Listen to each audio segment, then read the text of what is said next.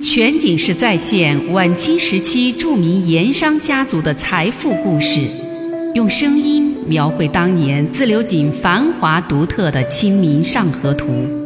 据王瑞小说《盐商世家》改编，悦享九零八自贡文化旅游广播为您倾情演绎《自流井往事》。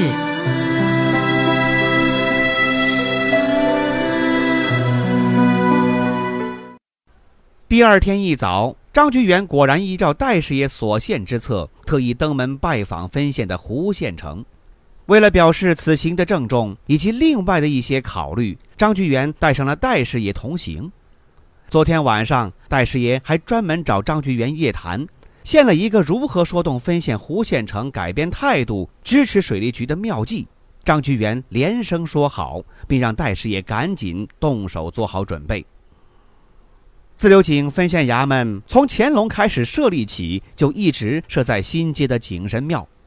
在自流井市街上几大庙宇之中，这景神庙才真正是与盐业最有关联、其内涵也最为深刻的庙宇。自流井地方素有盐泉之称，近代又有所谓的盐泉女，也就是牧羊女的传说，这无不与景神庙所供奉祭祀的盐神有关。景神庙存世较早，大概始建于明朝中期，后来毁于战乱。清康熙四十年重建，后来又因故废弃。到道光年间再次募资重建。景神庙供奉的景神就是严景神。严景神一说出自于古籍《九域志》，这本《九域志》里说呀，梅泽夷人以狩猎为生，说是晋太康元年。也就是公元二百八十年的一天，梅泽狩猎归来，口渴了，就看见石头上有泉水。他一喝这个水，哎，咸的，于是就把石头凿开，一直凿了三百尺，咸泉喷涌，煎出来就成了盐。这盐能换成钱，或者换其他的一些物资，于是周围的人都赖以生存，而盐泉也就因此出了名。自流井、贡井等地在地下陆续发现了丰富的盐泉，于是就有了凿井煮盐这么一个偌大的产业。种盐商因盐获利，没有忘记梅泽当年发现盐泉的功劳，所以就奉他为井神，建庙祭祀，因此这庙就称之为井神庙。井神庙占地宽广，构造雄伟，除了正殿、二殿之外，另外有耳楼，并且环抱戏台。两厢配有大小四合院，十分的宽广。庙里面还有一个占地好几亩的花园，栽了不少的花草树木，特别是有好几株桂花树。每年八月中秋节前后，桂花飘香，花香扑鼻，让人沉醉。那富顺县衙到自流井来设立分县，在众言上的建议之下，就暂时借助景神庙作为办公场所。后来分县正式设立。就索性把景神庙正式设立为分县衙门。来自流井上任的第一位县城，把正殿改做了分县衙门的大堂，二殿以及较大一些的四合院作为议事待客的花厅，最大的一个院子做了县城的签押房以及书房内室，小四合院分别给师爷、书办、衙差等杂用，还有一个稍大一些的院子，则改造成了分县衙门关押犯人的监狱。在大门这儿安上值守的衙差，以及供老百姓民冤告状的一面大鼓，代表朝廷皇权的分县衙门就像模像样的在自流井闹市里巍然而立。而改造加固过的黑漆大门，不管是当街洞开还是合然紧闭，都象征着官府乃至皇权的威严。这一天，张居元的突然来访，倒是很出胡县城的意外。毕竟张居元也是从五品的朝廷命官，胡县城礼数周到的把张居元和戴师爷迎到花厅处安坐，早有差役送上两碗香气四溢的盖碗茶。这是张居元上任之后第一次正式登门拜访胡县城。经过一个多月种种的事情，尤其是发生过账册失窃案之后，张居元处境堪忧，早就没有了当初。拿一直端着的省元的架子，喝了两口茶，寒暄过几句，张居元对胡县城一拱手，神态很客气，甚至带点谦恭。兄弟这回来自流井办水利，多劳胡大人支持。水利局如期开张，至今已是一月有余。前一阵儿因离局新设，杂事甚多，没能亲自来分县向胡大人当面致谢，实在是惭愧良多。现在各事已入正轨，今日稍得闲暇。兄弟特与戴师爷一起来分县拜望，当面致谢。说罢，起身做了一个双手抱拳致谢的样子。胡县城赶紧起身还礼，说：“哪里话，张大人太客气了。水利局于自流井开办，小弟作为地方官，有相助之责。只是近来公务繁忙，各事照顾不周，还望张大人多予体谅才是。”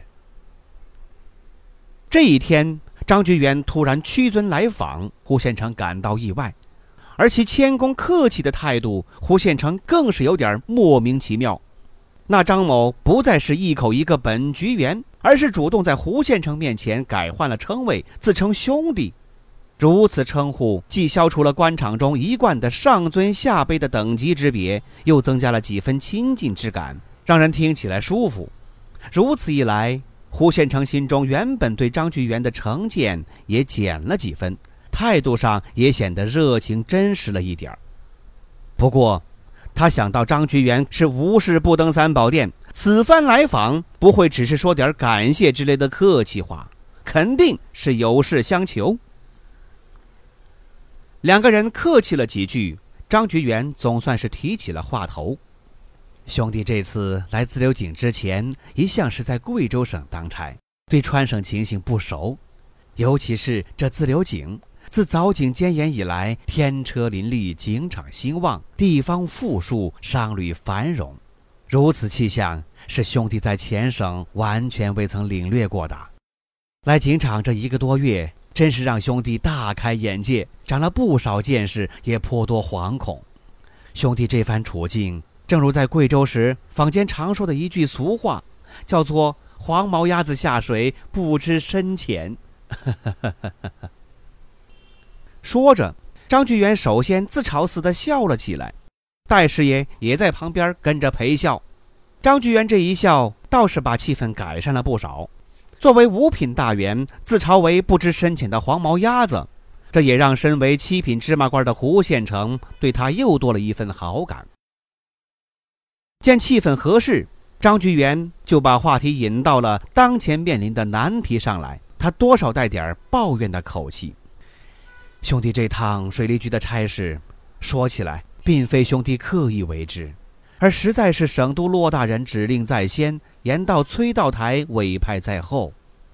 兄弟作为朝廷命官，上限难为，不得不受命为之，但绝非兄弟本意。”张居元说到这儿，望了望胡县城，做出一种想透露内情又略有犹豫，最后终于把机密事情和盘托出的样子，对胡县城说：“其实兄弟一向在贵州，对盐务的种种情形也不熟悉，又听说自流井盐商向来强势，难与交道，在盐道衙门商谈这个事情的时候，兄弟也觉得为难，对此曾向崔道台建议。”听说富顺县衙在自流井设有分县，唯有分县县城。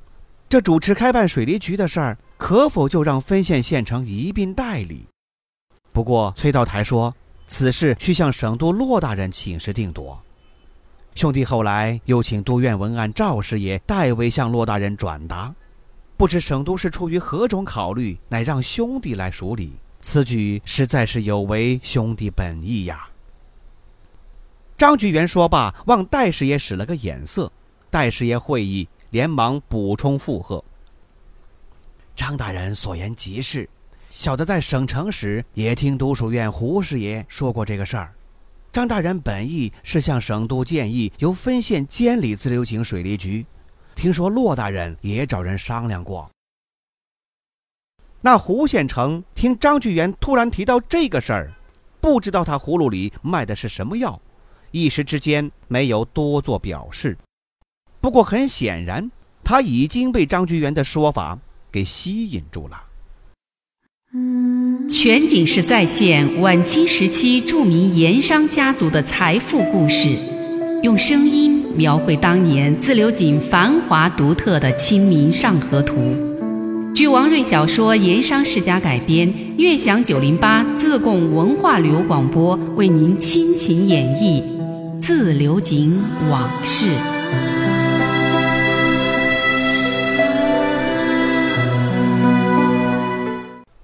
这一天，在分县衙门里，张举元见胡县城被自己的一套说辞给吸引住了。虽说还没有做进一步的表示，但眼里的神色已经明显显露出他的心机。张举元不觉暗自高兴，就顺势说了下去，甚至还略带讨好的姿态：“兄弟有个想法，这水利局差事还是该让胡兄一并监理。”眼下水利局开张未久，各种事项刚刚有了点头绪，还需要进一步料理。兄弟是这个意思。张居元望着全神贯注、静听下文的胡县城，故作诚恳地说道：“我是想，现今离年关已不远了，不过两个月时间而已。兄弟趁着两个来月，将水利局各事理顺，趁年节封印。”兄弟回省城之机，正式向盐道以及省督院提出辞呈，辞去这水利局的差事，将之一并交胡兄处理。兄弟我就不再回自流井了，到时候还望胡兄不要推辞才好。对张居元这个说法，胡某是完全出乎预料，但心里却是一阵惊喜。身兼水利局这个肥缺，正是自己梦寐以求之事。没料到，以为完全无望之际，张某却会如此拱手相送。不过，这个事儿来的实在太突然了，他还不敢完全相信。尽管已经明显眼里放光，但是胡县城还是略作客气的口中推辞：“张大人，你这是说哪里话？水利局之差，仁兄是受省督经由盐道委任，我胡某岂敢存非分之想？”胡兄不必客气，张居元早就看出胡县城心里那份惊喜和渴望，这番表演也在他意料之中。为了进一步引他上钩，就有意做出十二分诚恳的样子，推心置腹地对胡某说：“其实兄弟早就知道，胡兄坐镇自流井多年，熟悉井场事务，与本地乡绅盐商相处甚好，是最适合监理这水利局差事了。”所以万望胡兄不要推辞。这里兄弟已经拟好了给省督的辞职折子，并兼向盐道推荐胡兄继任水利局事务。今天特地带来让胡兄过目，看措辞有无不妥。如无不妥，打算明日用水利局公文正式发出。张局员说着，示意戴师爷把拟好的折子送过来，让胡某看。戴师爷一听这话，马上从袖筒里抽出一张纸，恭敬有加的递给胡某。胡县城接过一看，果然是一封正式公文形式的请辞折子。胡县城大致把折子读过一遍，看到张局员在辞呈之后，也果然郑重其事地推荐他胡某以分县县城的名义监理水利局之事。胡县城心里的一块石头算是落了地。禁不住有点喜形于色，对张居元的态度也马上转变，连声称谢道：“张兄如此厚爱，小弟定将没齿不忘。”说罢，又回头要吩咐衙役张罗午饭酒席，留张居元和戴师爷在分县衙门吃饭。张居元致谢一番，推说回水利局还有事儿，午饭就免了，以后把酒共饮的机会还很多。